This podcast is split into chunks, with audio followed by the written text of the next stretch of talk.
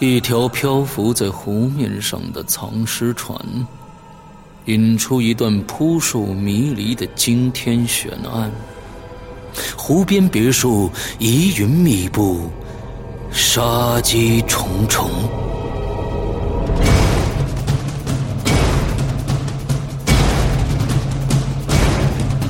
鬼影人间》携手中国著名推理小说家蓝马，打造《鬼影人间》首部中篇推理悬疑音乐剧《湖边别墅的鬼影》。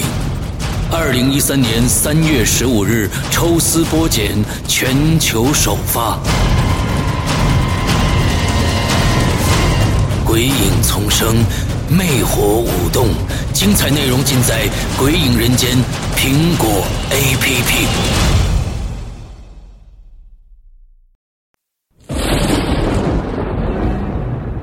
惧由心而发，鬼魅由眼而生。黑暗中，你敢回头吗？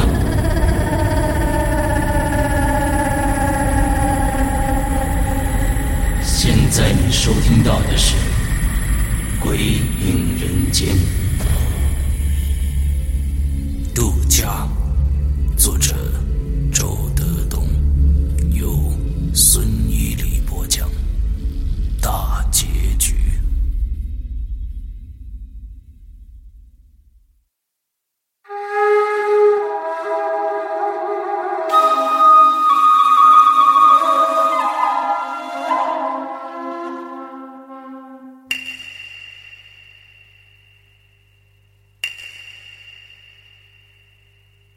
这是一台老式的电视机。只有十个频道，几乎都是新闻。我不爱看，他也不爱看。就在那里，不停的换台。有一个频道没有图像，都是雪花，那噪音刷刷的很响。他锁定了这个台，站起身来，坐到了炕上，随手说。这个台好看，我的身上猛的一下一层鸡皮疙瘩，结结巴巴的说：“啊，你喜欢看，呃，喜喜欢看这个台啊？”他转过身，不解的问我：“你不爱看吗？”我身上的每一根汗毛都炸起来了。我颤颤的说：“呃这个台，这不都是雪花吗？这什么也没有啊！”他听了这句话，竟然打了个冷战。他低声说：“既然你不爱看，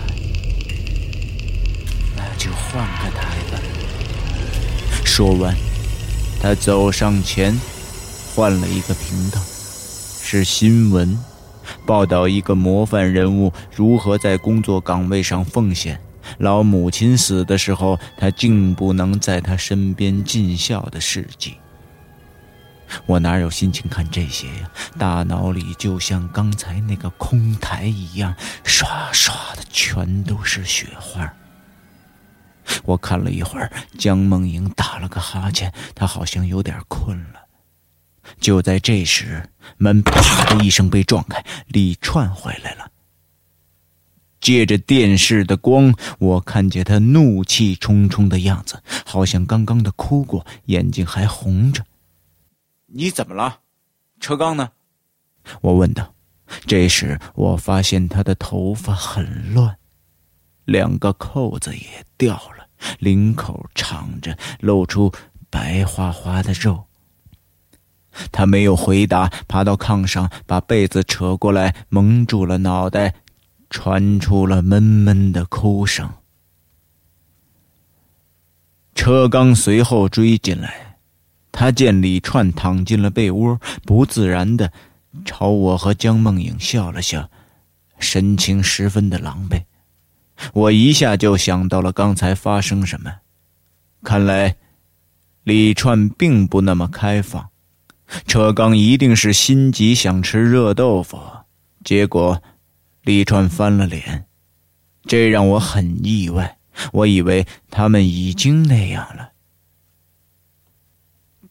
车刚心神不定的坐在炕上看了一会儿电视，他终于推了推李川，轻声说：“哎，哎，不是，那个，嗯，别别生气了。”李川使劲一扭身子，在被窝里骂道：“滚你妈的！”江梦影的眼睛转了转，然后对车刚做了个手势，示意我们先出去。他好像要劝劝他。我就拉着车刚出了屋子。我们走在漆黑的村道上，车刚骂起来：“那骚货！”然后他做贼心虚的问我：“哎，你你知道怎么回事吗？”我说。他当然知道了。这个骚货想非礼你，遭到了你激烈的反抗，于是气成了这样子呗。车刚打了我一拳，说：“我靠，嗨，你还真是料事如神嘿！他还以为他怎么着呢？他以为他玉女呢。”我说：“行了，别吃不着葡萄说葡萄酸了。哎，今天晚上你可千万别睡啊，咱们有大事儿。”你放心，我不会睡的。得了吧你，你每天都是第一个睡着，睡着之后推都推不醒。哎，老实讲啊，我跟你说，我现在这心思他不在这上面，他梦不梦游跟我有什么关系呀？跟我有关系。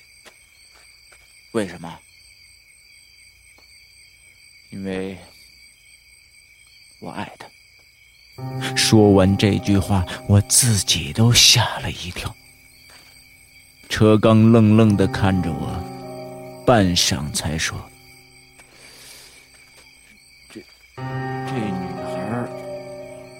有点怪兮兮的，你爱他？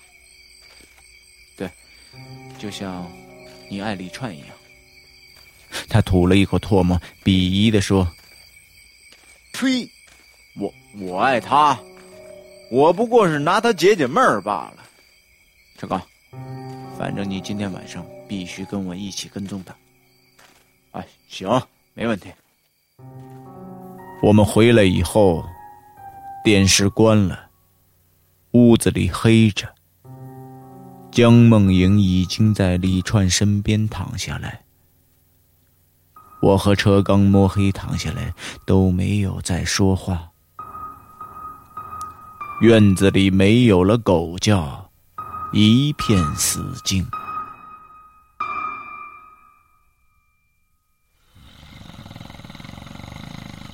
车刚这家伙答应的好好的，可是他还是第一个睡着的。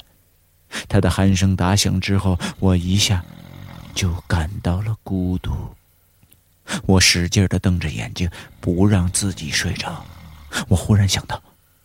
车刚必须得睡着，不然没有了他那惊天动地的鼾声，江梦影就不会去梦游。他即使睡着了，仍有一双诡秘的眼睛在他的身体深处眨动着。昨夜，江梦莹听到狗叫就反身回了屋。就是因为那双眼睛。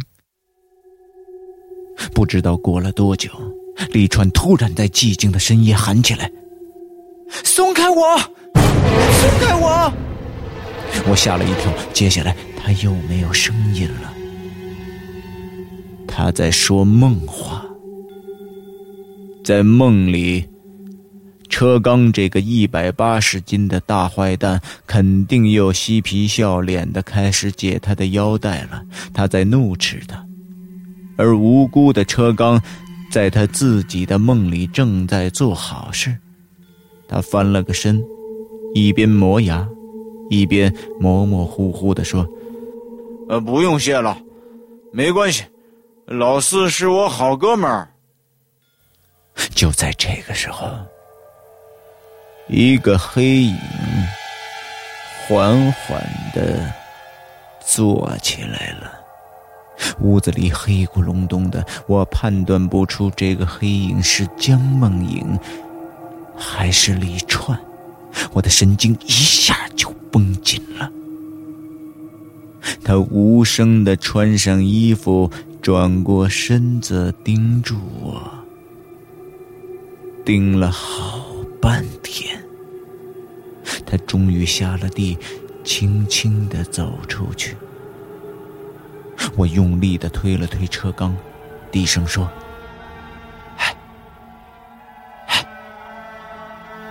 车刚没醒，我着急了，我用手紧紧的堵住他的鼻子和嘴，他的呼噜声停了。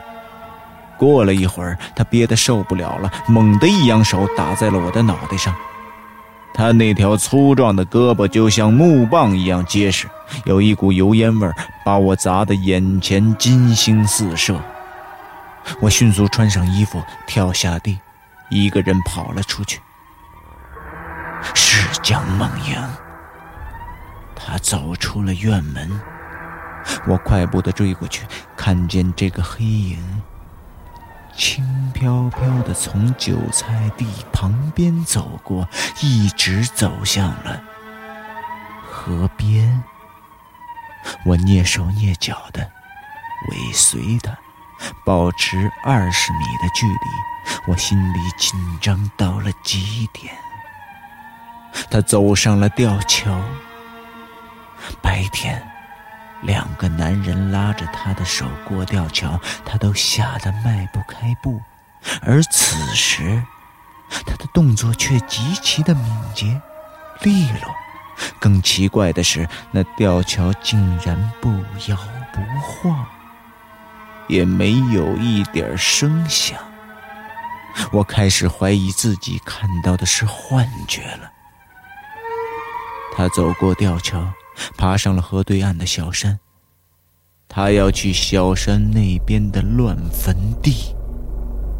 我不敢走上吊桥，我知道只要我一踩上去，他就会想起来，那样一准会惊动他。我一直看着前面那鬼魅的影子登上了小山顶，又走下去，才轻轻地走上了吊桥。吊桥晃荡起来，吱呀吱呀的响着。我尽可能的让脚轻一些，更轻一些。我必须朝前追。至于为什么这么做，我也说不清楚。那似乎是为了完成一个永远不可能实现的渴望。这个渴望带着前生来世的意味。好不容易过了吊桥，我也爬上了那座小山。我猫着腰，朝那片坟地摸去。细细的月亮挂在西南的天上，光线昏暗。密密麻麻的坟墓，此刻看上去好像山坡上长出的古怪肿瘤。一阵风吹过来，荒草沙沙的响着，我的脚下坑坑洼洼，几次差点被草绊倒。我眯着眼观察，竟然不见了他的身影。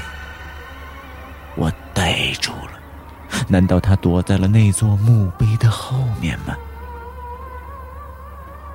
现在我暴露在明处。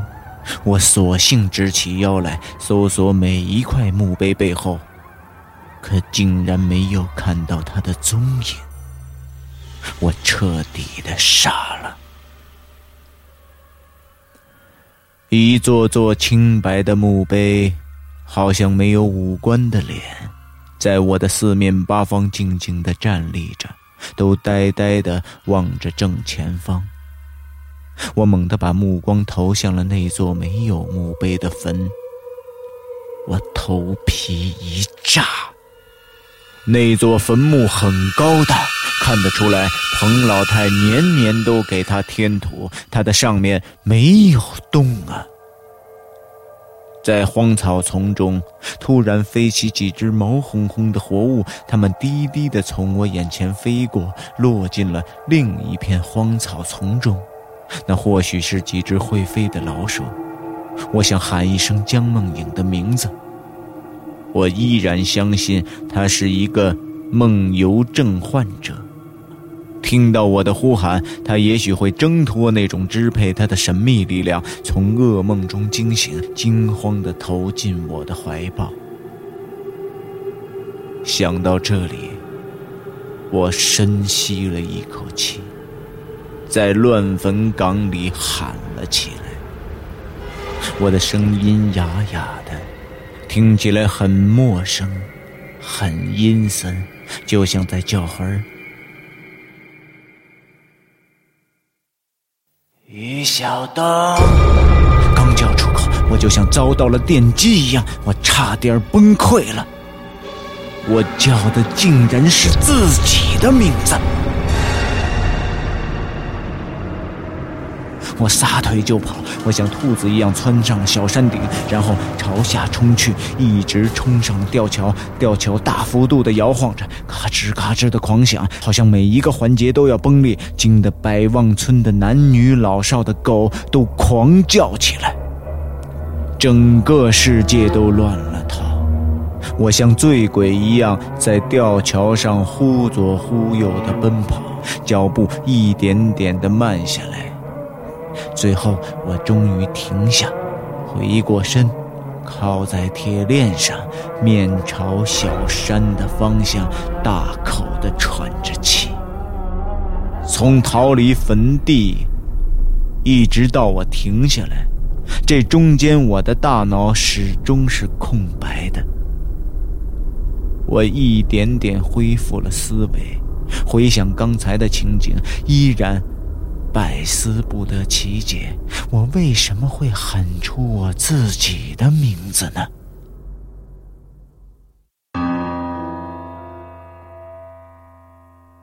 有时候，一个人可能把甲喊成乙，把乙喊成丁，但是一般不会喊出自己的名字。我们就把这个问题留下。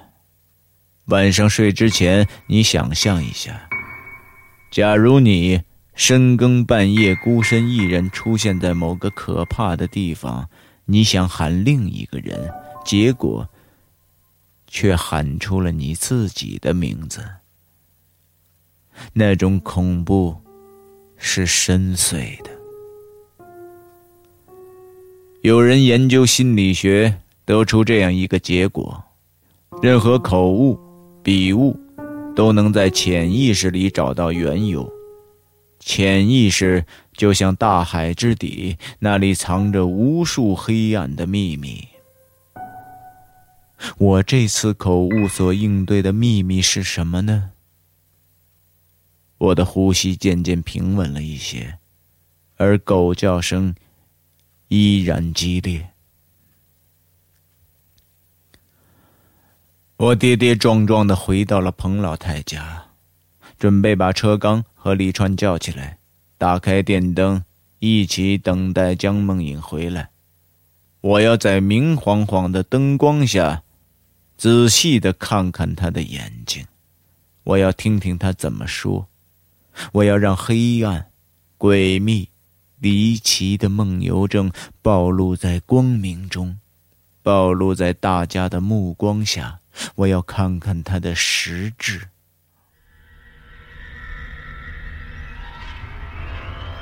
走进屋子，我朝炕上看了看，我一下愣住了。炕上躺着三个人。我慢慢的把头凑近炕头，凑近江梦影的脸。他静静的睡着，眉眼安详，鼻息香甜，对这个世界发生的一切似乎都不知不觉。我呆了，我不相信，我死死的盯住他的脸，过了好长的时间，没有任何破绽。我的腿又酸又痛，终于我直起腰，蹑手蹑脚地朝炕梢走去。走着走着，我陡然停下了。我突然意识到一个十分重要的问题：我一直没听到车刚那粗重的鼾声啊！屋里一片死寂。我俯下身。盯住他的脸，月光在炕头，他的脸在暗处，黑乎乎的，看不清五官。我又凑近了一些，仔细的端详，渐渐的，我看清了，他瞪着双眼，正死死的盯着我。突然，他轰的一下坐起来，大喊一声：“于小东！”我吓得后退了一步，江梦莹也被吓醒了。她伸手拉开了灯，车刚直直的盯着我，低低的说：“于小东，你梦游。”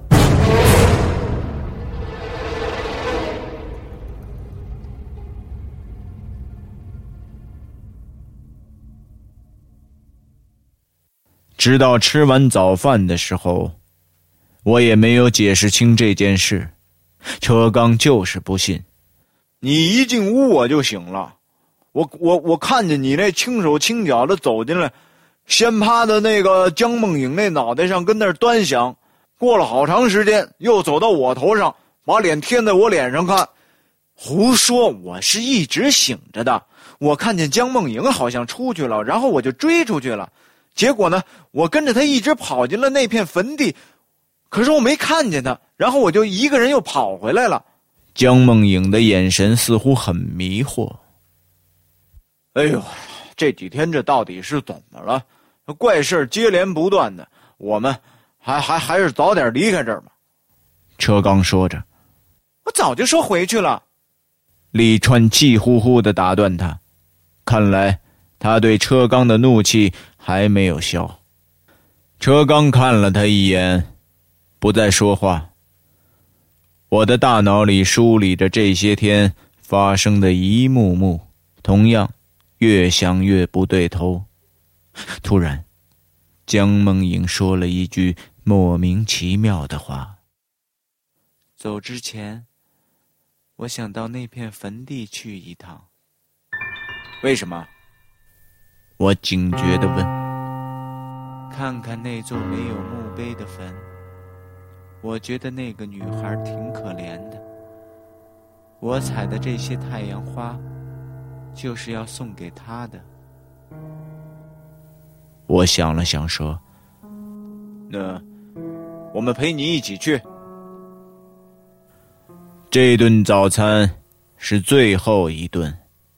彭老太为我们做的清水手擀面、鸡蛋卤，我们付给他三张百元的票子，他只拿了其中一张，大声说：“你们呀，睡的是家里的炕，吃的是自家种的菜，喝的是自己井里的水，用不了这么多的钱。”我们几个再三坚持，他还是不肯收那么多，说：“以后啊，你们在城里住烦了，就来我这儿玩吧。”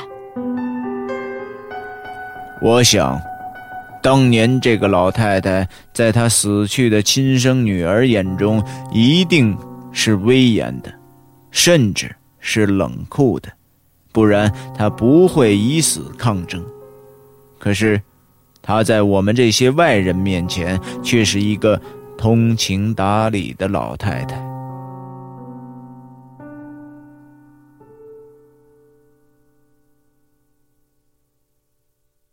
离开他家的时候，我们四个人一起走向了那片山坡的坟地。过吊桥的时候，江梦影的胆子比前两次稍微大了一点点。不过还是有点战战兢兢的，这次是李串拉着他。一路上，李川一直不理车刚，他和江梦莹走在一起，我和车刚走在后面。爬上了小山之后，江梦莹一个人走下去，她穿过大大小小的坟茔。走到那座没有墓碑的坟前，把那束太阳花一支支的插到了上面。我也走了下去，我来到他的身旁，从他手里接过了一些花，跟他一起插。他安安静静的说：“也许我真的梦游。”我侧着脸看他，他没有转过脸。继续说，这几天我总是做一些古怪的梦。第一天夜里，我梦见我一个人走进了这片坟地，借着月光，一个接一个看墓碑上的字，觉得很好玩。偶尔低下头，我竟然影影绰绰的看到了地下埋的死人。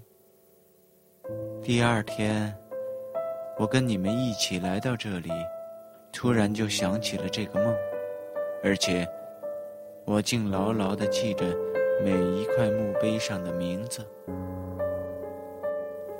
说到这里，他看了看我。第二天和第三天，我接连做了那个怪梦，梦见我走出了那个屋子。想来这片坟地，不知道为什么，在梦中，我的心魂总是系着这个没有墓碑的坟，血肉相连，无法割舍，似乎这座坟就是我的家。我突然问：“你为什么要把鞋擦得那么干净啊？”江梦莹愣了愣，说：“擦什么鞋子？”我说：“第一天夜里下了雨，你肯定带回了泥巴，可是你的鞋子却是干干净净的呀。”他皱着眉想了想，说：“我只是隐约记得梦里的大概情节，具体的细节我记不得了。”我盯着他的眼睛，又问：“啊，第二天，你刚刚走出院子，为什么又突然返回来了？”他努力的想了想，说：“哦，对了，我好像梦见院子里有一个穿黑大衣的男人，他笑嘻嘻的围着我转，我觉得他不怀好意，就没有理他，径直走了出去。”我刚走出大门，那个穿黑大衣的男人突然又在后面叫住我的名字，说屋里有一个人在找我，我就赶紧回来了。那是一条不懂人语的黑狗啊！梦游者看到的情形和我们看到的情形，到底哪个更真实呢？我接着问。那第三天夜里，你梦见自己干什么了？他插完最后一枝花，拍打拍打手说：“昨天，我梦见我回家了，在梦中，好像我就是彭老太的女儿。可是，我走到吊桥上，我突然发现有人在背后跟踪我，我以为是我的母亲，回头一看，吓得我魂儿都没了。我一惊。”那，那你看见了什么呀？我看见，我看见了一具骷髅在尾随我。我又一惊。他转过脸来，看着我的眼睛，冷不丁的问：“你猜是谁的骷髅？”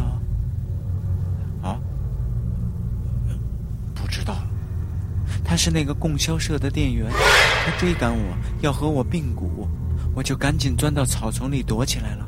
看着他追过去，奔向了那片坟地，我才起身跑回来。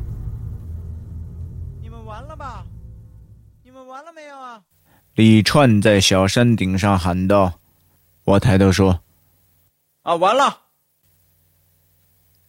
江梦影站起身，说：“所以，昨夜你说你看见我跑出去，我就知道自己肯定是有梦游症了。”这个时候，他的眼神变得极其的软弱，闪烁着恐惧的光，单薄的身子在微微的抖动，像秋天里的一片枯叶。于晓东，我害怕。我轻轻的搂住他说：“你就当是场噩梦吧。这种梦游者并不罕见，从来没有什么危险。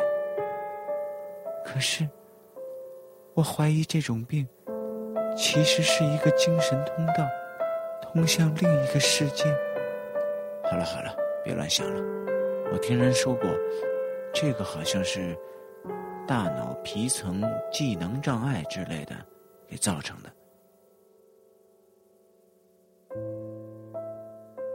李串和车刚真的是闹崩了，他们站在小山顶上的两个地方，互相不说一句话。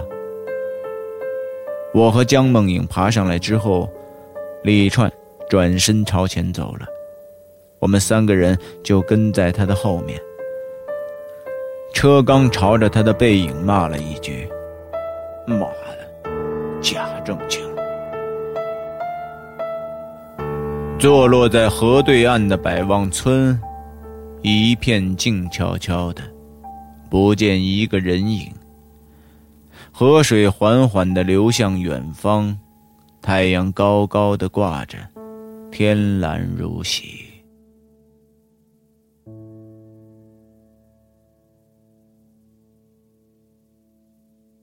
李川跨上了吊桥，大步朝前走着。吊桥奇声怪调的叫起来。江梦莹好像在那一瞬间预感到了什么，突然转过头对车刚说：“过吊桥的时候你要小心一点。”车刚说：“为什么呀？桥太老了，你又这么重。”突然。扑通一声巨响，我猛地抬头看去，吊桥上的一块木板断了，李川一头栽了下去。这个时候，我们已经来到了河边。我不会游泳，江梦莹也不会，我不知道车刚他会不会，我就愣愣地看着他，他也愣愣地看着我。接着，他猛地甩掉外衣，一头扎进河里，奋力朝里川游去。江梦影回过神儿，大声地呼喊起来：“救人呐！”救人呐！似乎没有人听见。不见百望村有一个人跑出来。李串在河水中一下一下的往上窜着，终于沉了下去。他乌黑的头发像水中的一团浓墨，一串串气泡冒了出来。车刚终于游到了他的跟前，一把抓住他，朝我们这边游来。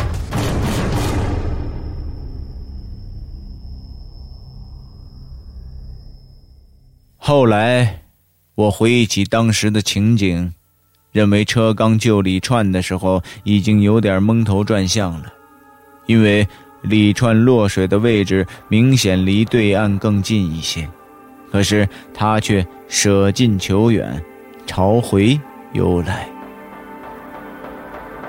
李川一直在拼命抓挠，几次将车刚拖下水，车刚游得越来越缓慢。越来越艰难。我和江梦影一起喊人，江梦影的嗓子已经哑了。百望村，终于有人听见了。很快就有一些人冲过来，有几个水性好的村民跳进河里，游向李串和车刚。他们被救上来之后都不省人事了。李串的肚子鼓鼓的。面目铁青，车刚的脸色好看一些，只是他的鼻孔渗出了几滴血。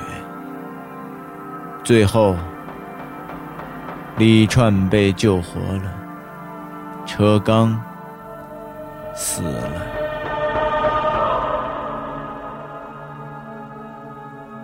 大家忙忙乱乱抢救他们两个人的时候。江梦影一直坐在河边发呆。我忽然想起，第一天来到这里，刚刚走进院子，李串就叫嚷着说，他要在这里留下来，再也不走了。听了这话，江梦影的神情显得有些异常。后来，李川又闹着要回通海，车刚却说，他倒喜欢上这个地方了，再也不走了。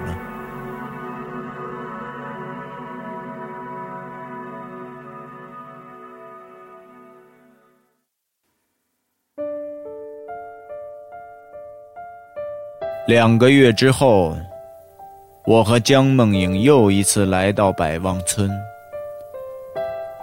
那天晚上，我和他走在河边，月光如水，露重风轻。我说：“江梦影，你嫁给我吧。”他没有看我，只是轻轻的问了一句。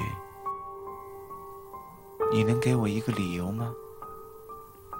我想了想，说：“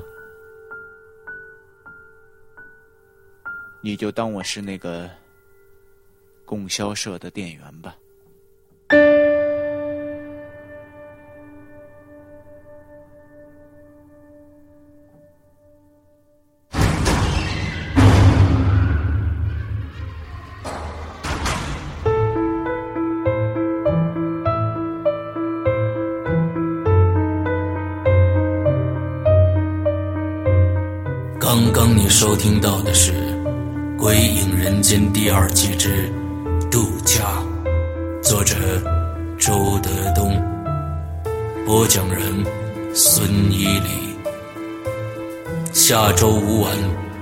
十三点五十九分，请继续收听。